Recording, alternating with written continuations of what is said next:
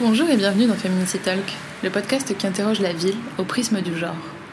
Ce podcast vous est proposé par l'association féministe et intersectionnelle Féminicité. Pour ce premier épisode, nous avons souhaité revenir sur les bases du lien entre espace urbain et genre. Nous avons choisi de comprendre pourquoi nos usages et nos comportements dans la ville produisent et renforcent les normes de genre, créant ainsi de nombreuses discriminations et des inégalités profondes. Pour cela, nous allons discuter avec Léa et Antoine, deux membres de l'association Féminicité. Euh, bonjour, je m'appelle Léa Delma, je suis euh, cofondatrice de, de l'association Féminicité et anciennement euh, présidente. Et dans la vie, sinon, je suis responsable du service renouvellement urbain à la ville de Villiers-le-Bel. C'est le service qui s'occupe des projets urbains dans les quartiers politiques de la ville. Et à ce titre, je pilote aussi un programme d'investissement d'avenir sur l'égalité femmes-hommes dans la ville. Alors bonjour, moi c'est Antoine, je suis le secrétaire général de l'association. Euh, en ce moment je suis surtout au chômage, mais avant je travaillais dans une association qui hébergeait des personnes migrantes et des réfugiés. Avant de rentrer dans le vif du sujet, je vous propose tout d'abord de définir ce qu'est le genre et ce que nous entendons par espace public et urbain.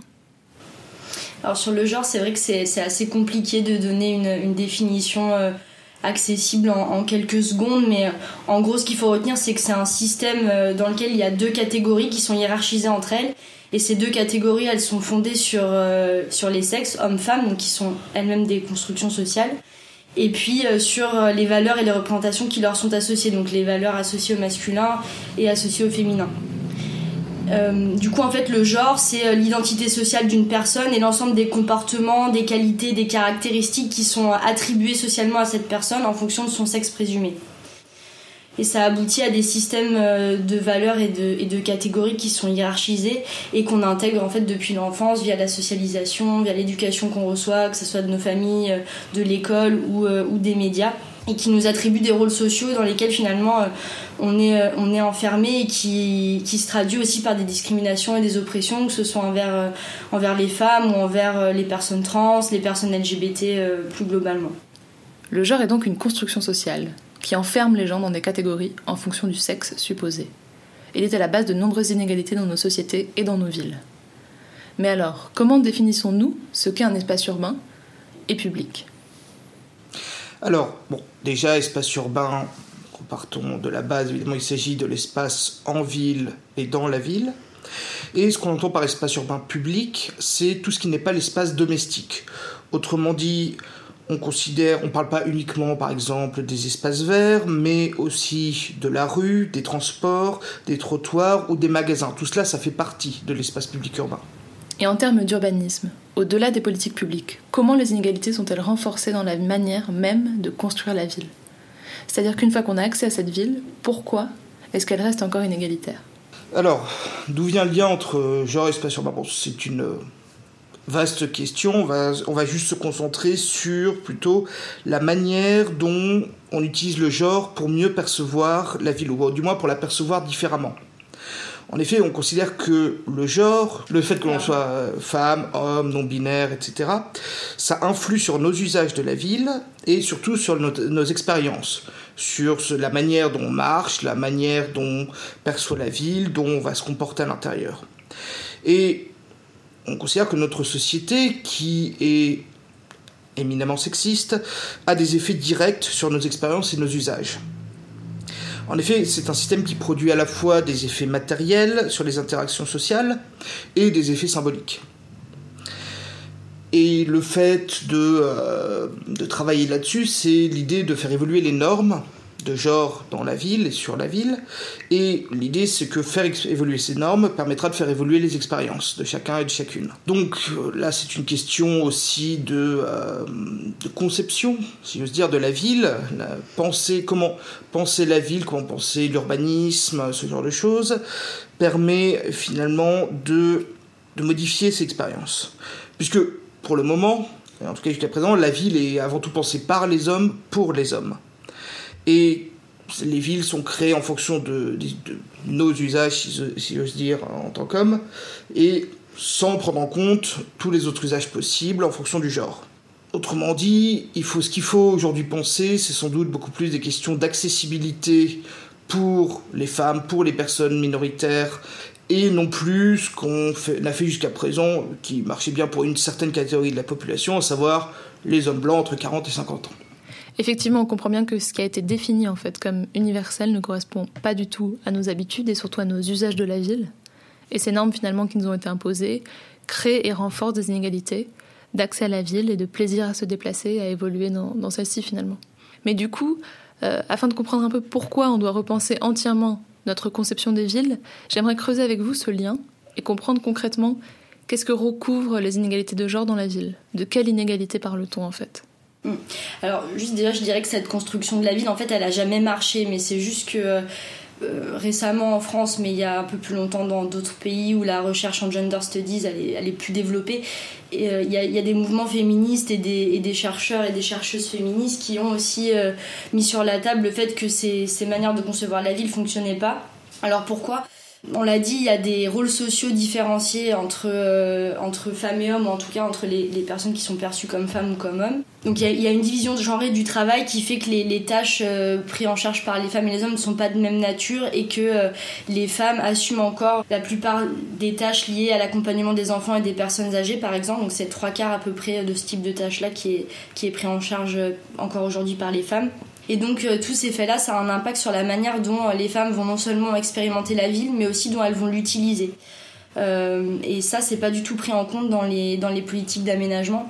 Alors, à Féminicité, on est une association féministe, donc on lutte à la fois pour mettre fin à, la, à ces divisions du travail, mais aussi pour qu'elles soient mieux prises en compte. Pour la simple et bonne raison que le fait que ça soit pas pris en compte aujourd'hui, ça fait perdre du temps aux femmes, ça les empêche de se sentir légitimes dans l'espace public, et donc ça a aussi des conséquences sur leurs activités leur, capacité à avoir une activité militante politique, euh, leur capacité à accéder aux loisirs. Donc c'est un combat qu'on mène de front. Euh, pour donner un exemple sur les politiques publiques, on peut prendre l'exemple des transports publics, c'est l'exemple le, plus parlant. Euh, les femmes sont les principales usagères des transports publics, c'est à peu près 60% des, usagers qui sont des usagères parce qu'elles ont moins accès à la voiture, moins accès au permis. elles sont moins motorisées aussi parce qu'il y a un, une représentation de, la voiture qui est aussi associée à quelque chose de très masculin, très viril. Euh, et puis pour des questions aussi de moyens, parce que on, l'a pas dit, je crois, mais 78% euh, des temps partiels sont occupés par des femmes. Euh, les, femmes sont plus exposées à la précarité, au chômage, à des faibles niveaux de salaire et des faibles retraites. Elles sont aussi plus têtes de famille monoparentale. Donc voilà, tout ça, ça a un impact sur le taux de, motorisation et donc le, taux de, de femmes qui utilisent les transports publics. On sait aussi que les femmes, euh, elles se déplacent davantage que les hommes dans une même journée, pour plusieurs raisons. Déjà parce qu'elles prennent en charge les tâches domestiques, donc il faut aller faire les courses, il faut aller chercher les enfants. Et aussi parce que leur euh, domaine d'emploi principal, c'est aussi les domaines d'emploi du care, donc tout ce qui est prendre soin d'eux. Donc par exemple, les auxiliaires de vie, euh, c'est quasiment que des femmes. Elles doivent beaucoup se déplacer dans une journée et elles doivent se déplacer aussi dans des zones résidentielles. Or aujourd'hui, finalement, les politiques de transport public, notamment les grosses infrastructures, mais qui sont majorité des investissements publics dans ce domaine-là, c'est pensé pour les déplacements pendulaires domicile-travail. Donc je vais au travail le matin, je reviens de mon travail le soir. C'est pas du tout pensé pour prendre en compte tous ces déplacements-là que font les femmes en plus, d'aller aux courses, d'aller chercher les enfants, etc. On peut aussi prendre l'exemple sur les politiques publiques de sport. Parce qu'aujourd'hui, euh, les investissements euh, sportifs sont majoritairement concentrés sur euh, notamment les stades de foot ou les, en tout cas les espaces permettant de pratiquer le football et, aussi un peu le rugby, mais c'est quand même majoritairement le football. Et ça, c'est des sports qui sont aujourd'hui très peu pratiqués par les femmes, donc aussi pour des raisons de, représentation, hein, c'est clair. Mais en tout cas, ça aboutit au fait que les trois quarts de l'argent qui vise à subventionner la pratique sportive, de l'argent public qui vise à subventionner la pratique sportive, c'est des hommes ou des jeunes garçons qui en bénéficient. Et du coup, en termes d'urbanisme, est-ce que tu pourrais nous en dire un peu plus? Parce que là, c'est vrai qu'on parle beaucoup des politiques de transport et des politiques publiques, par exemple du sport. Mais est-ce que tu pourrais nous en dire un peu plus sur l'espace public? C'est-à-dire qu'une fois qu'on a accès à cette ville, pourquoi est-ce qu'elle reste encore euh, inégalitaire? Après, effectivement, sur le transport, c'est les investissements lourds, les infrastructures lourdes, mais après, il y a aussi tout ce qui est euh, mobilier urbain ou aménagement plus quotidien, entre guillemets, de la ville qui est pas non plus adapté, euh, par exemple pour se déplacer avec une poussette. c'est l'exemple qu'on donne classiquement, mais regardez euh, en ville les personnes qui se déplacent avec des poussettes, c'est quasiment tout le temps des femmes. Et les femmes ont aussi des besoins qui sont aussi liés à leur socialisation et à leur éducation. Par exemple, les femmes, quand elles sont jeunes, quand elles sont jeunes filles, elles sont beaucoup plus éduquées à avoir peur de sortir dehors, à considérer que l'environnement extérieur est quelque chose qui est dangereux pour elles alors qu'on sait que les violences sexistes, elles s'exercent majoritairement dans l'espace domestique. Hein. Enfin, là où les femmes meurent le plus, c'est euh, de violences conjugales et pas euh, d'agression dans, dans, la rue. Mais euh, cependant, le fait qu'on nous répète ça toute notre enfance, ça a un impact sur la manière dont on sent l'espace public. Et par exemple, là, il y a un mouvement qui vise à réduire l'éclairage dans les villes, donc qui est en partie pour des raisons écologiques, réduire les consommations d'énergie, réduire la pollution visuelle pour les, pour les animaux la nuit, etc mais qui a un impact après sur le sentiment de sécurité et donc la capacité euh, des femmes à se déplacer euh, la nuit parce qu'elles ressentent beaucoup plus les espaces sombres comme des espaces menaçants. Il y a aussi euh, le fait par exemple d'avoir un réseau de toilettes publiques qui soit accessible et qui soit gratuit. bon voilà, on, sait que les hommes, quand ils ont envie de faire pipi, de soulager, ils le font dans la rue, derrière une voiture, etc. Pour une femme, c'est beaucoup plus compliqué parce qu'elle va le percevoir comme quelque chose qui la met en situation dangereuse pour elle, ou elle risque d'être agressée.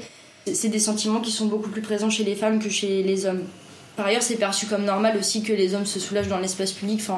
C'est quelque chose qui choque beaucoup moins que quand c'est une femme qui baisse son pantalon et s'accroupit derrière une voiture. C'est pas perçu de la même manière. Donc finalement, pour euh, reprendre et synthétiser ce que dit Léa, et avec en utilisant d'ailleurs sa propre distinction, il y a trois types d'accessibilité qui sont en jeu ici. La première, c'est l'accessibilité physique. C'est le fait, par exemple, de pouvoir se déplacer en fauteuil roulant dans la ville ou avec des poussettes, de ne pas prendre les, avoir à prendre des escaliers. Ça, ça commence à être mieux pris en compte dans les politiques publiques aujourd'hui. La deuxième question, c'est celle de l'accessibilité matérielle. Autrement dit, la capacité à accéder à un lieu. Par exemple, quel réseau de transport autour de, de ce lieu, euh, voilà comment y accéder. Et la troisième, c'est l'accessibilité symbolique. Autrement dit, est-ce qu'on se sent légitime à entrer dans un lieu euh, Par exemple, ça peut être euh, les questions de rentrer la nuit à pied quand on est une femme dans la rue et qui va être perçu comme beaucoup plus dangereux pour une femme que pour un homme. Donc les deux dernières accessibilités sont à peu près ignorées. aujourd'hui par les politiques publiques et effectivement c'est aussi sur ce genre d'enjeu qu'on veut travailler en tant qu'association.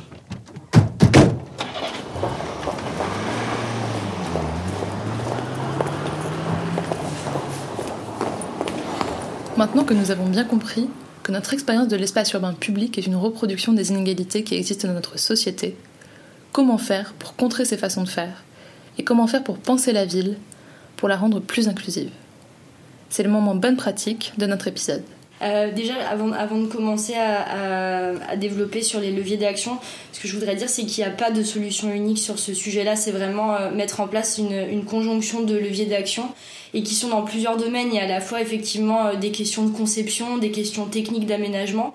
Il y a des questions de processus aussi, de comment on décide de faire un aménagement, avec qui on travaille, comment on implique les habitants et en particulier les habitantes qui sont euh, aujourd'hui parfois un peu laissés de côté dans les processus de concertation. Et puis il y a aussi tout ce qui est euh, après, une fois que l'espace est livré, bah, comment on peut l'ajuster, comment on peut l'animer aussi pour, euh, pour le rendre plus, plus accessible, plus attrayant à tous les publics. Donc voilà, il y a, vraiment toutes ces sphères-là à prendre en compte et souvent bah, quand on va voir des élus ou des techniciens, ils attendent qu'on leur donne des solutions purement techniques.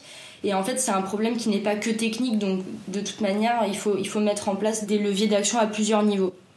Donc ce qui, peut être fait déjà, la première étape, c'est la prise de conscience. Donc ça, euh, c'est pas forcément un sujet qui est extrêmement accessible pour tout le monde. Quand on parle des inégalités femmes-hommes, les gens ils vont penser aux inégalités face au travail, aux inégalités salariales, aux violences conjugales, mais ils vont pas forcément penser à dans la ville euh, comment ça impacte nos comportements. Donc il y a une première chose euh, qui peut être mise en place, c'est simplement d'observer euh, en situation les dynamiques de genre. Donc aller dans un espace, euh, regarder comment il est utilisé, par qui, quelles sont les interactions entre les gens, combien de temps les gens y restent, qu'est-ce qu'ils y font, et de l'analyser aussi en termes de dynamique de genre. Ça, ça permet souvent d'avoir une, une, prise de conscience pour des gens qui n'étaient pas convaincus sur ce sujet au départ. Après, il y a la question des statistiques genrées.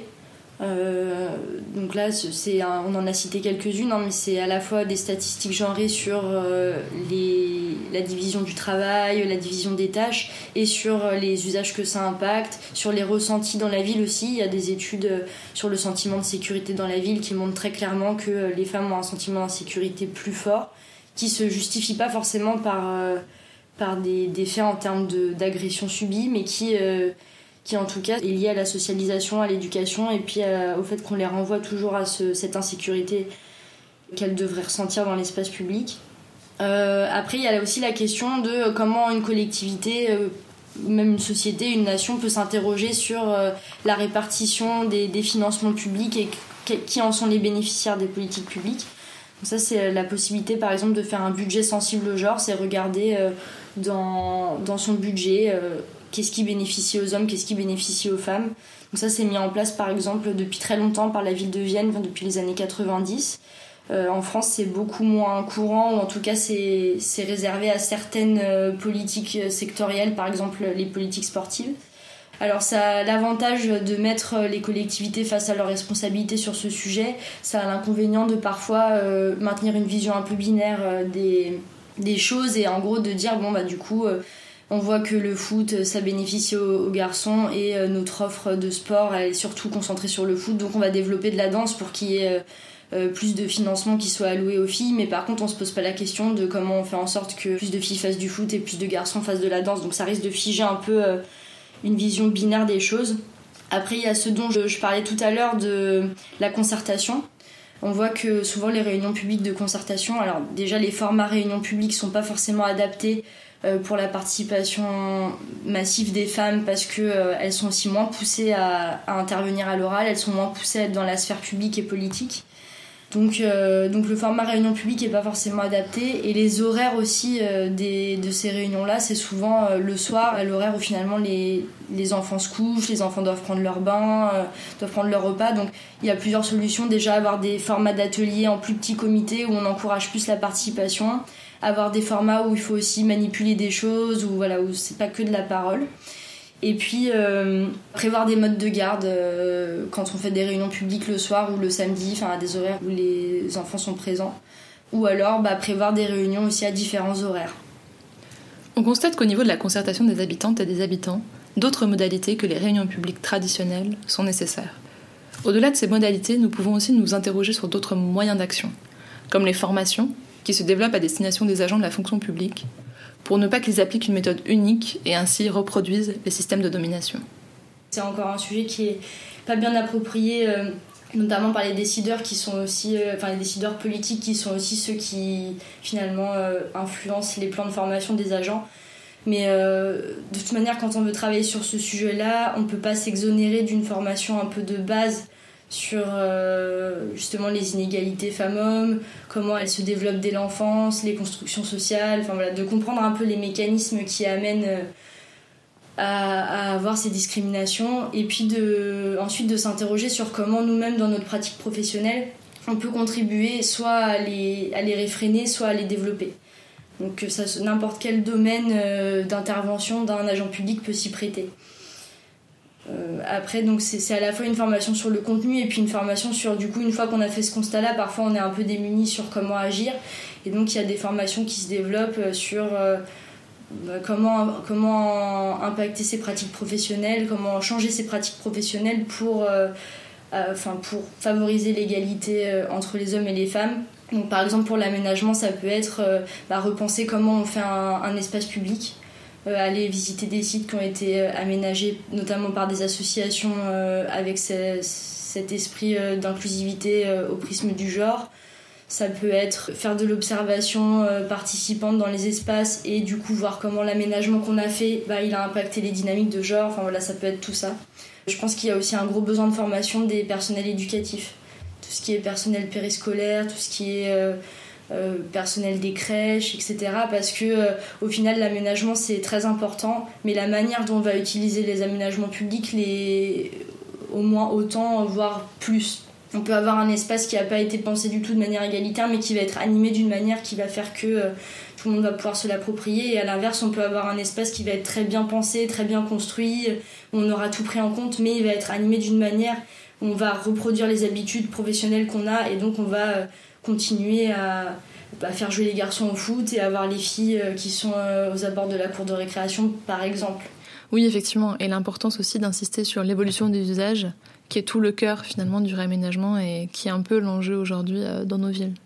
Et peut-être pour finir un peu sur une belle note, on pourrait citer le réaménagement de la place du Panthéon par, par Jean Réville.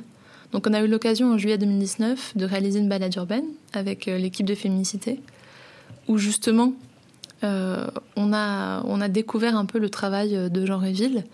Ils nous ont exposé un peu tout le processus de réaménagement qui a, qui a été fait sur la place du Panthéon et qui a, qui a été réalisé par leur équipe. c'est vrai que sur cet exemple-là, ce qui est intéressant, c'est qu'au départ, en fait, cette place du Panthéon, c'était un parking.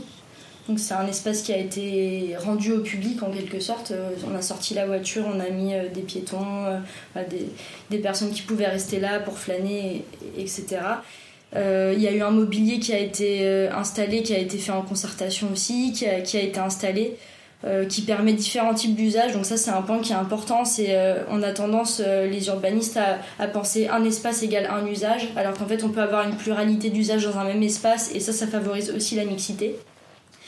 Euh, il y a eu un gros travail euh, de la part de Jean Réville pour faire en sorte que l'équipe qui intervenait sur, euh, sur les aménagements soit mixte, donc qu'il y ait déjà une, visibilisation des femmes, ne serait-ce que dans la période de chantier, parce qu'il y avait un même nombre de femmes et d'hommes dans le chantier et sur différentes tâches. Donc ça, ça contribue aussi à ce qu'on disait sur la légitimation de la place des femmes dans l'espace public. Et ça a trouvé son apogée avec le fait que sur le mobilier qui a été installé, donc c'est des bancs qui ont des formes assez spécifiques sur lesquelles on peut s'asseoir, on peut dormir, on peut lire, on peut euh, faire du skateboard, enfin voilà, faire plein de choses. Euh, il y a eu des noms de, de, femmes euh, qui ont été gravées, donc des femmes qui ont fait des choses soit en sciences, en culture, qui ont eu un rôle important dans l'histoire, qui ont été gravées en fait sur ce mobilier-là par des artistes. Et donc ça répond aussi au Panthéon où il y a très peu de femmes, c'est aux, grands hommes la patrie reconnaissante. Donc voilà, ça fait aussi un dialogue intéressant euh, avec euh, l'environnement. Et puis, euh, ce qui est, moi, ce qui m'a intéressé, c'est qu'il y avait plein de femmes qui sont inscrites sur ce mobilier-là, qu'en fait, moi, je ne connaissais pas, alors que je suis militante féministe depuis peut-être une quinzaine d'années maintenant. Et donc ça montre aussi à quel point euh, finalement nous, nous aussi on a intégré que le matrimoine, ce qu'avaient fait les femmes dans l'histoire, c'était pas important. Et à quel point finalement les mettre dans l'espace public, ces noms-là, bah, ça pousse aussi à se renseigner euh, sur ces femmes et à pouvoir aussi peut-être s'identifier à, des personnes qu'on n'aurait jamais connues autrement. Donc voilà, ça, ça montre aussi l'importance de, de mettre en valeur les femmes dans l'espace public. Dans notre prochain épisode, nous reviendrons sur un événement organisé en 2019 par Féminicité. Une balade urbaine où nous avions pu découvrir le travail du collectif Saint-Durama. Anne Labreuil, une architecte, nous expliquera sa démarche d'installation de mobilier urbain plus inclusif. Merci beaucoup d'avoir pris le temps d'écouter ce podcast et n'hésitez pas à nous laisser vos commentaires, questions, envies pour les prochains épisodes sur notre page Facebook. À très vite!